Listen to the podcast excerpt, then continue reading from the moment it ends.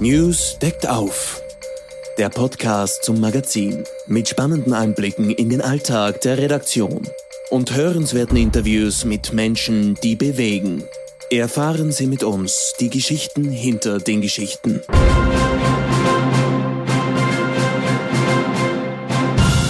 Hallo und herzlich willkommen zum Newscast, dem Podcast vom Nachrichtenmagazin News. Mein Name ist Katrin Gunneritz, ich bin die Chefredakteurin und freue mich, dass Sie dabei sind. Die Eckdaten sind schnell erzählt und wohl auch bekannt. Gegründet wurden sie 1920 vom österreichischen Dramatiker und Regisseur Max Reinhardt. Auch die Aufführungsorte sind jedermann ein Begriff. Großes Festspielhaus, Felsenreitschule, Domplatz. Und apropos jedermann, auch das gleichnamige Stück spielt bekanntermaßen eine wichtige Rolle im Rahmen des renommierten Musik- und Theaterfestivals. Es geht, Sie werden es längst erahnt haben, um die Salzburger Festspiele, ein Festival von Weltrang. Das schwedische Königspaar hat sich heuer angesagt, ebenso die EU-Präsidentin Ursula von der Leyen. Seine Premiere bei den Salzburger Festspielen feiert zudem der deutsche Bundeskanzler Olaf Scholz. Die Eröffnung findet am 26. Juli statt. Meine Kollegin Susanne Zobel hat sich bereits vorab bei den Proben umgehört und auch das neue Jedermann-Paar getroffen. Sie ist eine profunde Kennerin der Salzburger Festspiele und sitzt mir jetzt gegenüber. Liebe Susanne, die Salzburger Festspiele sind ein Festival von Weltrang. Warum eigentlich? Die Salzburger Festspiele sind in erster Linie ein Festival mit einer Qualität, die man sonst nirgendwo so auf der Welt findet. Das manifestiert sich jetzt vor allem in den vergangenen Jahren, seit Markus Hinterhäuser auch jetzt wieder die Intendanz übernommen hat. Früher die Geschichte mit Karajan, da war diese Weltmacht von diesem, dieses Dirigenten, der alles in der Hand hatte, der Operregie dominiert hat. Und jetzt haben wir eine Qualität, wo absolut auf Kunst Wert gelegt wird. Das Interessante ist an diesem Programm, und das wiederholt sich jetzt schon immer wieder bei ihm, es ist ineinander abgestimmt. Jede Produktion reflektiert irgendwie die andere und alle gemeinsam reflektieren sie die Situation der Welt. Und das Faszinierende an diesem Ganzen ist der Vorlauf. Sie werden ja jahrelang, die Produktionen müssen ja jahrelang vorher geplant werden. Es gibt einen Vorlauf in der Oper, Sänger sind nicht immer frei. Und dann geht das so auf. Wir haben heuer Macbeth, wir haben Figaro Mozarts Revolutionsoper. Wir haben die griechische Passion von Bohuslav Martinu, die genau die Flüchtlingsproblematik widerspiegelt. Es ist atemberaubend, wie das aufgeht. Aber Weltrang heißt auch, dass nicht nur äh, österreichische Medien äh, berichten, sondern durchaus auch das internationale Echo sehr groß und sehr renommiert ist. Absolut, absolut. Also ich meine, Kollegen aus Deutschland sowieso, aber das Tolle ist auch, dass äh, äh, New York Times ist regelmäßig da. Man unterhält sich mit den Kollegen. Es ist phänomenal. Jeder kommt, legt einen weiten Weg zurück und man spürt diese Elektrizität in Salzburg. Die spürt man sonst eigentlich nie. Die ganze Stadt ist während dieser Wochen auf eine seltsame Art aufgeladen. Und es ist so unerklärlich, warum. Man geht durch die, man geht im Festspielbezirk in den Toscanini-Hof und das ist, mag ich so gern. Da gibt's ganz hinten das kleine Lokal Resch und Lieblich. Da sitzen von Bühnenarbeiter neben den Top-Opernstars. Und das ist eine Gemeinsamkeit. Du hörst dann aus irgendeinem Fenster eine Sängerin, die sich gerade einsingt. Man hört einen tiefen Bass. Die Kulissen werden dadurch durchgeschoben bei der Garage vorbei und dann ist man plötzlich mittendrin und ist als, als Kritikerin, als Kritiker ist man dann so glücklich, dass man da irgendwie Teil davon sein kann. Und dann trifft man plötzlich, also früher war das so, es ist noch das Triangel in, in alter Form gegeben hat, wo jede Speise einen, den Namen eines Künstlers oder einer Künstlerin hatte. Da habe ich immer wieder, wir haben dann selber schon lachen müssen, zum Beispiel Anne Trebko getroffen, da haben wir unsere Schals, die wir irgendwo in einem billigen Geschäft gesehen haben, verglichen oder irgendeinen super großen Ring und so. Also das war so eine, eine unheimlich tolle Atmosphäre. Und diese Atmosphäre verlagert sich jetzt irgendwie in andere Lokale, aber du spürst dieses Prickeln. Ähm, du bist jetzt als Kritikerin da. Du warst schon als Kind bei den Salzburger Festspielen. Habe ich das richtig abgespeichert? Ich bin mit meinen Eltern sind wir regelmäßig nach Salzburg gefahren. Also die einzige Aufführung, wo, wo ich aktiv, da war, ich war ja noch zu klein irgendwie auch, aber ich erinnere mich noch, das ist schon, da war ich schon in der Schule, da ist Karajan gestorben und Mutti hat das Mozart-Requiem für ihn aufgeführt. Und das war in der Kirche. Es war für mich so weltbewegend, ein unglaublicher Moment. Oder wenn wir durch die, durch die Stadt gegangen sind, ich war dann, und dann hörst du vom Berg irgendwie diesen Jedermannruf. Ich fand das aufregend. Und, und in jedem Geschäft war, also da kam es, damals gab es noch viele Plattengeschäfte, vor allem eines, das vor ein paar Jahren zugesperrt hat. Da waren in jeder Auslage in Modegeschäften große Bilder von den Stars, von Domingo, von Karajan natürlich, klar, Samuel Ramey, die großen Sänger, Christa Ludwig, die sind alle durch die Straßen gegangen und, und nebenbei Helmut Kohl, legendär, wie der mit seinem Plastiksackerl einkaufen da durch die Getreidegasse gegangen ist. Das war diese Geschichte setzt sich fort. Du hast das Stichwort ähm, Jedermann schon gegeben. Wenn man von den Salzburger Festspielen redet, kommt immer die Rede auf den Jedermann. Heinz Sichrowski, dein Sitznachbar und Kulturchef von News, hat neulich an dieser Stelle gesagt, er kenne niemanden, der den Jedermann für ein gutes Stück hält. Auch Hoffmannsthal hat sein eigenes Werk nicht geschätzt. Trotzdem ist die Aufführung ein großer Geldbringer der Festspiele. Was macht die Faszination aus und was kannst du uns über das Stück verraten, was wir vielleicht noch nicht wissen? Der Jedermann ist die, Markus Hinterhäuser hat das selber einmal gesagt, er ist die DNA von den Festspielen. Und das Eigenartige an diesem Stück, diese Knittelverse, diese künstliche Sprache nervt eigentlich jeden und trotzdem ist diese Faszination da, wenn auf dem Domplatz dann die, die letzten Dinge verhandelt werden. Und vielleicht, ich habe mir das oft überlegt, was macht das Stück mit uns? Mögen wir es nicht, weil wir verdrängen, was da passiert? Das ist eine Frage, die. Der Tod. Richtig. Eine Frage, die jedes Mal neu gestellt wird. Wer ist heuer der neue Jedermann und, und, und was kannst du uns über die neue Buchschaft sagen? Also wir haben heuer ein faszinierendes Paar. Wir haben sie auch getroffen zum Interview vorher. Michael Mertens, den kennen wir ja schon lang, ein grandioser Burgtheater-Schauspieler. Und er hat uns erzählt, er wollte ja schon lange, lange, lange den Jedermann spielen. Und seine Hamburger Familie, er kommt aus einer Schauspielerfamilie, hat immer wieder gesagt, warum spielst du denn nicht einmal? Und er hat dann irgendwie schon nicht mehr damit gerechnet. Er ist schon 49, der, aktuell der richtige Jedermann ist 35, äh, 59 ist, ist Mertens, Entschuldigung. Und dann hat er plötzlich den Anruf bekommen und hat sofort gesagt, ja, 27 Sekunden später zurückgerufen, er nimmt die Herausforderung an. Und dieser Mann ist, ähm, man spürt dass er freut sich auf das Stück. Er kann mit der Sprache umgehen. Er findet die Knittelverse nicht so schlimm. Er, er wird diese, er wird, ich glaube, er wird das irgendwie ganz, ganz faszinierend erfüllen. Werden wir mal schauen. Also ich, ich klopfe jetzt nicht tonmäßig auf Holz, aber. Bitte nicht. und ähm, Und die Botschaft? Ich wollte ganz kurz noch zum, Gerne. zum Mertens. Also, wir haben ja vor einem Jahr schon zugetragen bekommen, dass wir, äh, wer da jedermann ist. Aber wir wollten natürlich nicht das Gesetz brechen und haben eisern geschwiegen. Ich habe ihm dann eine SMS geschrieben, dem Mertens, und großartig hat er verhüllt in jeder Hinsicht, legt falsche Fährten, ja, hat wirklich dicht gehalten und, und man sieht ihm, wenn man ihn jetzt trifft, diese Freude.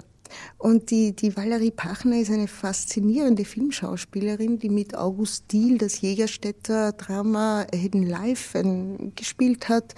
Im, in, in Chile, in der Chile-Verfilmung ist sie aufgetreten. Eine ganz feinnervige, fantastische äh, junge Darstellerin. Und äh, sie spielt nicht nur die Bullschaft, sondern auch den Tod. Das ist ein Novum heuer, oder? Das ist neu.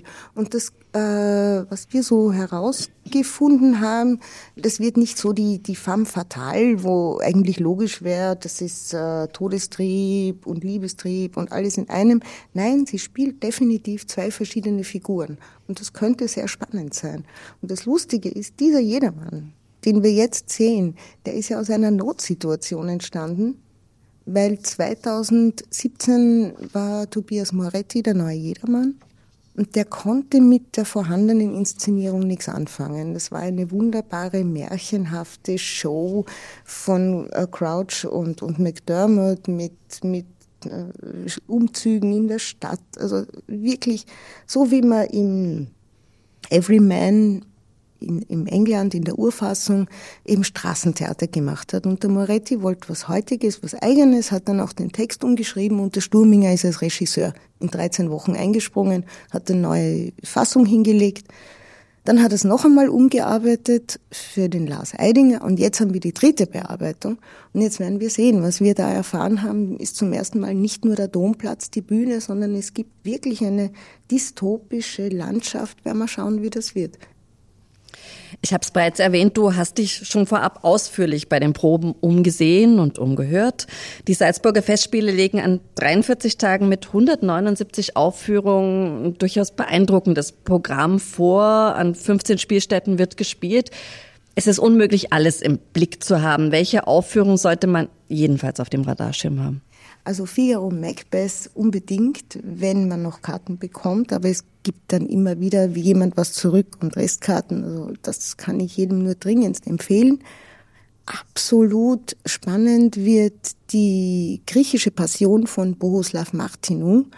Simon Stone, ein wunderbarer Regisseur, bekannt auch auf Netflix durch seine Verfilmungen. Also dass äh, der wird ein schönes Flüchtlingsdrama zeigen oder ein dramatisches Flüchtlingsdrama, je nachdem. Wir wissen es noch nicht. Aber fantastisch ist vor allem der Mann am Pult, Maxim Pascal. Und das ist einer von der jungen Generation, einer der faszinierenden jungen Dirigenten, noch keine 40. Und der ähm, hat in, in, in, in Frankreich einen ziemlich interessanten Ruf, macht immer interessante Projekte. Derzeit dirigiert er gerade alle den Lichtzyklus von Stockhausen in Paris in der Philharmonie. Und ich glaube, das kann sehr spannend werden. Die Eröffnungspremiere ist heuer Figaros Hochzeit. Warum wird die so mit Spannung erwartet? Vor allem, also Magnet ist einmal Inszenierung von Martin Kuschei, unser scheidender Burgtheaterdirektor. Der hat äh, 2002 äh, Don Giovanni inszeniert. Da war noch Han und Kur am Pult. Und aus diesem Don Giovanni ist Anna Netrebko hervorgegangen. Das Phänomen ist, ein Jahr später hat er dann La Clemenza di Tito von Mozart inszeniert, wieder mit Han und Kur am Pult. Und plötzlich hatten wir dann das zweite Phänomen, Elina Garantscha. Heuer werden wir sehen, also ich Sabine Devier, die Susanna ist mit dem Dirigenten verheiratet, das kann man ruhig sagen. Eine der faszinierendsten Sopranistinnen, die wir derzeit so in diesem Fach haben. Vielleicht kommt da wieder so was Großes. Werden wir schauen. Und natürlich bei Kuschei scheiden sich jetzt äh, die Geister. Kuschei hat einerseits grandiose Inszenierungen hingelegt, andererseits noch nie so ein Debakel gesehen wie seine letzte Operninszenierung in Wien, die Tosca. Das war phänomenal daneben. Man sieht eine Tosca im Winter in einer Schneelandschaft im Theater an der Wien. Kein Mensch wusste, was der Mann damit machen will. Ähm, also ich kann, man kann nur hoffen, dass ihm beim Figaro wieder sein alter Mozart-Genius trifft. Ähm, Krankheitsfälle bringen ja heuer die Salzburger Festspiele ein bisschen durcheinander. Was ist da los? Das Schlimme ist, Franz Welser Möst, äh, Dirigent von Macbeth, einer der wichtigsten zentralen Opernproduktionen, musste wegen Rückenproblemen äh, sich zurückziehen. Er hat zweimal den Ring an der Staatsoper zuvor dis, äh, dirigiert. Er hat Abschied von diesem Monumentalwerk genommen und dann hatten die Salzburger Festspiele kurzfristig Philipp Jordan, den noch amtierenden Musik, Generalmusikdirektor der Wiener Staatsoper, der Musikchef der Wiener Staatsoper engagiert. Und ich finde es das wunderbar, dass der das so kurzfristig übernommen hat, was natürlich für die Sänger keine leichte Sache ist. Weil gerade die Asmi Gregorian ist konzentriert auf, auf, auf, auf Welser Möst. Er hat mit ihr die Salome erarbeitet. Er hat sie quasi irgendwie mit ihr den Macbeth erdacht. Und jetzt müssen sie halt ohne ihn zurechtkommen, aber Philipp Jordan hat das Werk drauf. Er kennt Verdi. Kein, kein Grund zur Sorge. Seit 2017 äh, hält Intendant Markus Hinterhäuser die Fäden bei den Salzburger Festspielen zusammen. Heinz Sichrowski und du haben Hinterhäuser zum Interview getroffen. Der König von Salzburg heißt unsere aktuelle Coverstory in News. Erzähl uns mal ein bisschen was über ihn.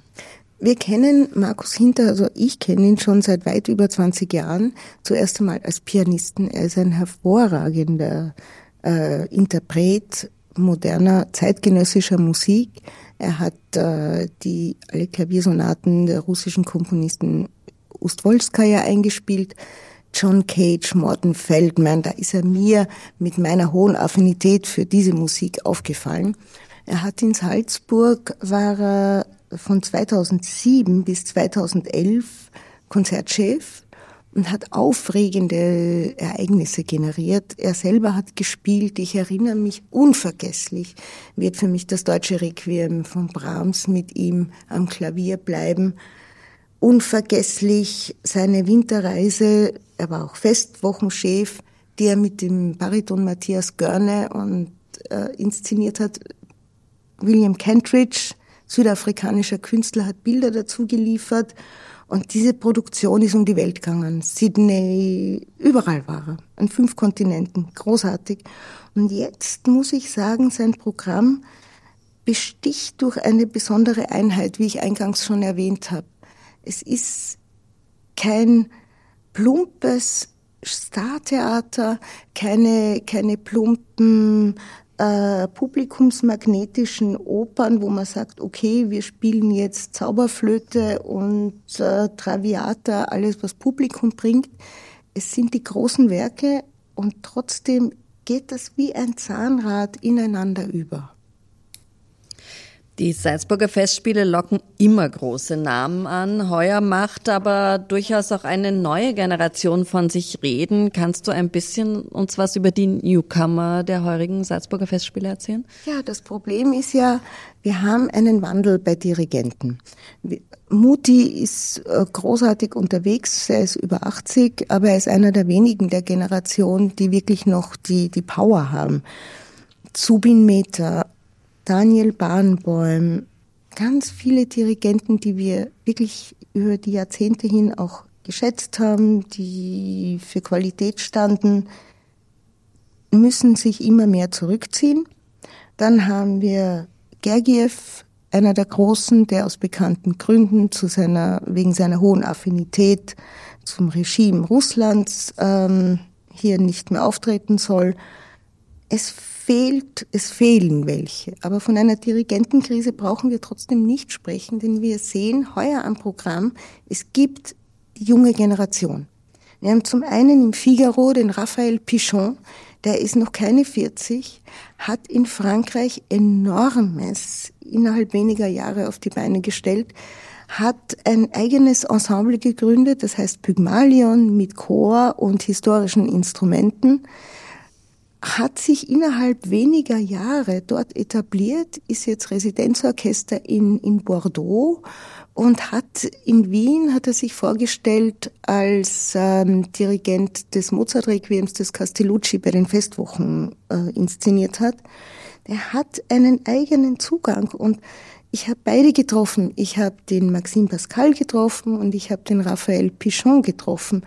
Und was mir bei diesen jungen Menschen, ich habe auch, es gibt auch eine Dirigentin, die junge chinesische Ilim Chan.